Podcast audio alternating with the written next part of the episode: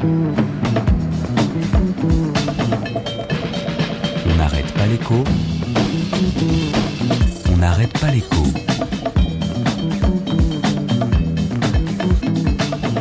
Alexandra Ben Saïd. On ne change pas une équipe qui gagne. Donc une équipe qui perd, on la change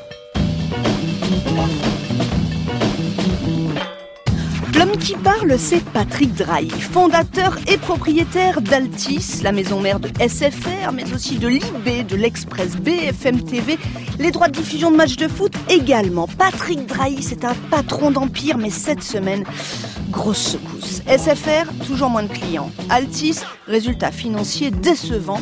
Alors si on perd, on part. Exit cette semaine le directeur général L'ami de plus de 20 ans, Michel Combe. Oui, Patrick Drahi, c'est un homme pressé. Moi, ça me prend 5 minutes au téléphone. J'ai mon banquier, il lui dit voilà, c'est 12 milliards.